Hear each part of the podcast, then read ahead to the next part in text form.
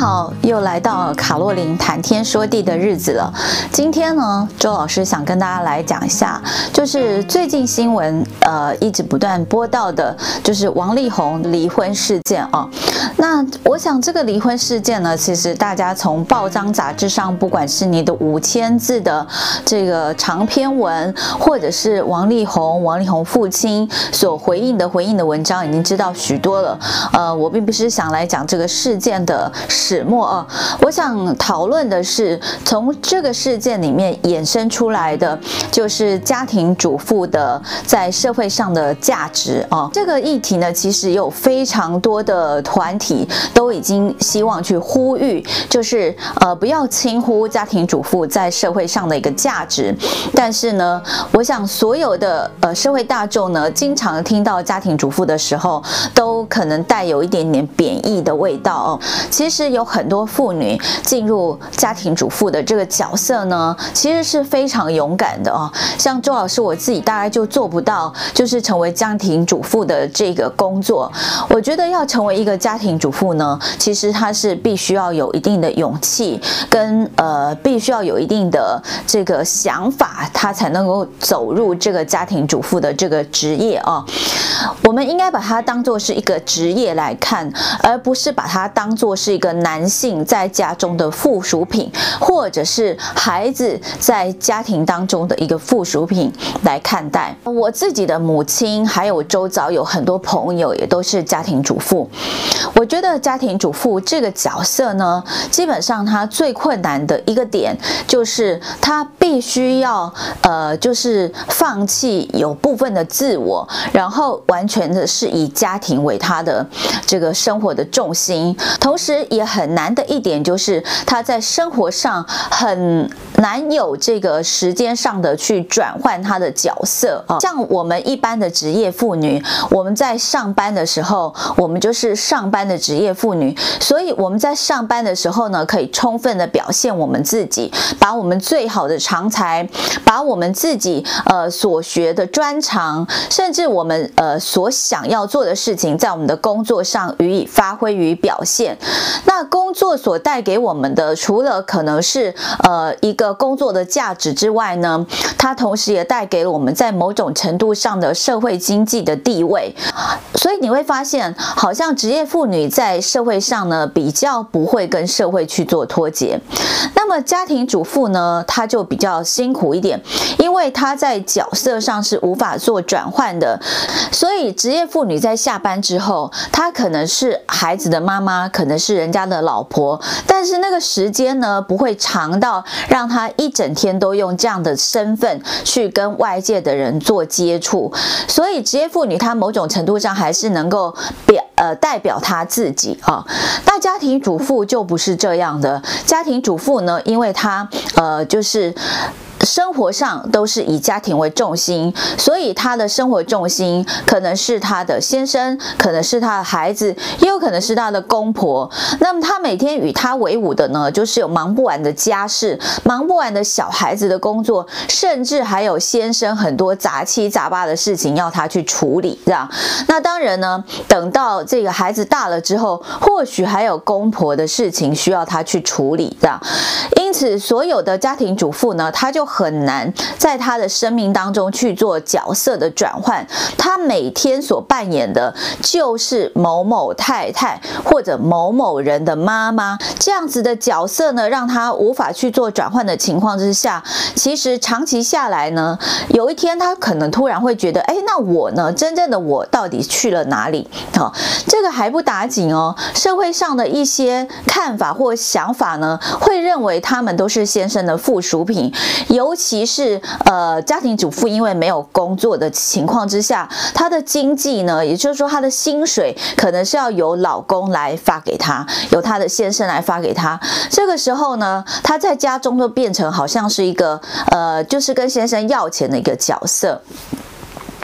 那先生常常会觉得说是我给你钱啊，我给你钱，所以他们呢，久而久之，有些呃丈夫呢就开始贬低了家庭主妇这个角色啊，所以在角色上面来讲很难去做转换，这是家庭主妇的一个难处。那当然，第二点呢，就是我们刚刚也有提到的，就是他们的经济呃情况，就是在经济上他比较没有办法去独立，所以呢，或许必须要靠家中的先生或者是公公婆婆去支持。那么因此呢，他们就会觉得他就是花钱的人。但是如果大家去细算家庭主妇在经济上的产值，就是你不管是请一个呃帮佣的人来家里帮佣这些家务的打扫啊，或者是孩子的保姆啊，呃，甚至是煮饭呐、这样子的煮饭洗衣这样子的工作，夯不啷当算起来呢，一个家庭主妇在家中带一个小孩最少的产值大概就是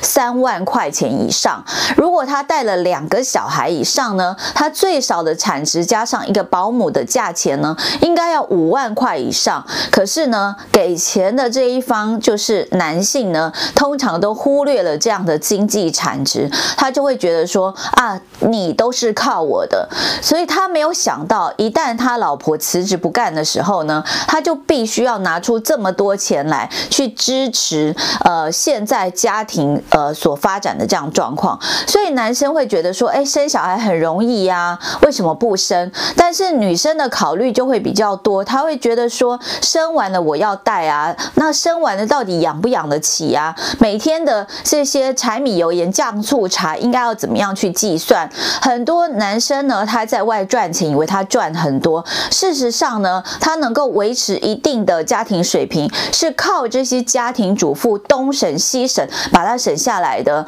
所以他并没有去算到这样的产值，所以相对的来讲，也就贬义了每个家庭主妇在经济上的一个产值。所以我们呃认为，在步入家庭主妇的这个工作之前，就要跟你先生、跟你先生的家人谈清楚，是因为你把这些省下来的钱，其实大约等的产值是多少，并不是你给我。那如果你认为是这样，我可以随时辞职不干，那我就回去我的工作哈。那但是很多家庭主妇呢，她比较难用这样的方法去面对她的家人，所以一旦家庭主妇做久了之后呢，也就习惯了，习惯了呃孩子的揶揄，习惯了先生的鄙视，习惯了社会大众呢可能给他们一个比较呃轻蔑的一个地位。那我认为家庭主妇呢，可能必须要这个自己挺身出来，那么为自己在这个经济上的价值呢去表现，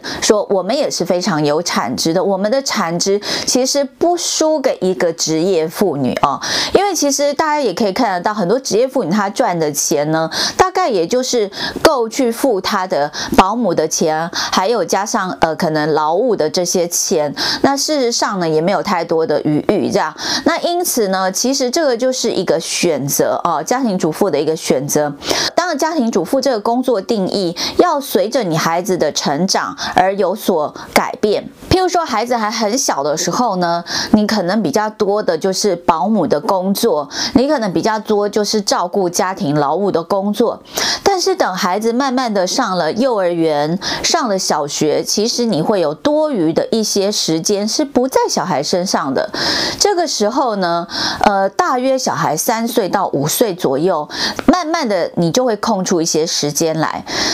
这些时间呢，你可以好好的把它运用，可以把它运用在这个你自己原本专长的一些发挥。譬如，我就看到很多家庭主妇，她的专长可能是写书法呀，或者是烹饪啊，或者是做裁缝啊，呃，甚至很多家庭主妇她的专长是育儿，或者是呃写作，呃，甚至是有很多发明或或者是你本身的发明。我曾经有朋友，他是博士，但是他后来呃。退居幕后，成为家庭主妇，这都非常的可惜。那么我们应该在孩子慢慢长大的时候呢，就把你的一些时间分在你原本的专业上面。那你的专业呢，未必可以立刻让你赚到钱，所以你这个专业的部分呢，可以把它发挥在可能一些公益团体上，或者是宗教团体上，或者是社会需要我们的地方。那但是它不是全职的工作，我们就可以慢慢的磨练我们原本的技能。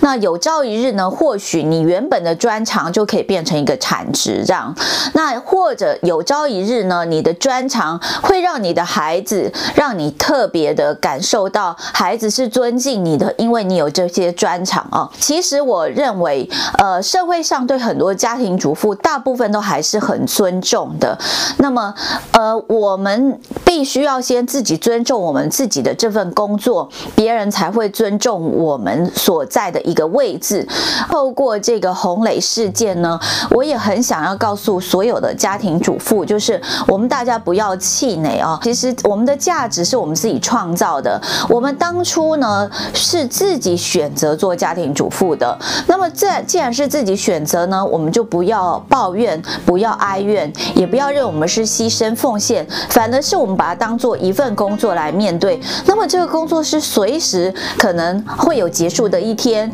这个工作呢，缘分到了，它就结束了。所以在这个工作结束的时候，你可能换下一份工作，你必须要准备好。因此，在我们在成为家庭主妇的这个过程当中呢，我们就要把握很多时间去学习，然后去充实我们原本的专长跟技能，甚至呢，必要的时候要在某些场合来发挥你专长跟技能。这样子的话呢，我想孩子不会轻视你，先生也不会蔑视你，社会大众更会重视家庭主妇所带给社会的安定跟稳定的力量。那唯有我们自己重视这份工作，认为这份工作是值得继续做下去的，别人才会尊重我们。那我们当然在其他社会上，我们也要推广，就是大家要必须把家庭主妇的价值去做彰显。家庭主妇呢，她不是完全没有产值的，家庭主妇呢，她是有一定隐形的经济产值在里面。另外，家庭主妇对于社会是有一股非常安定稳定的力量。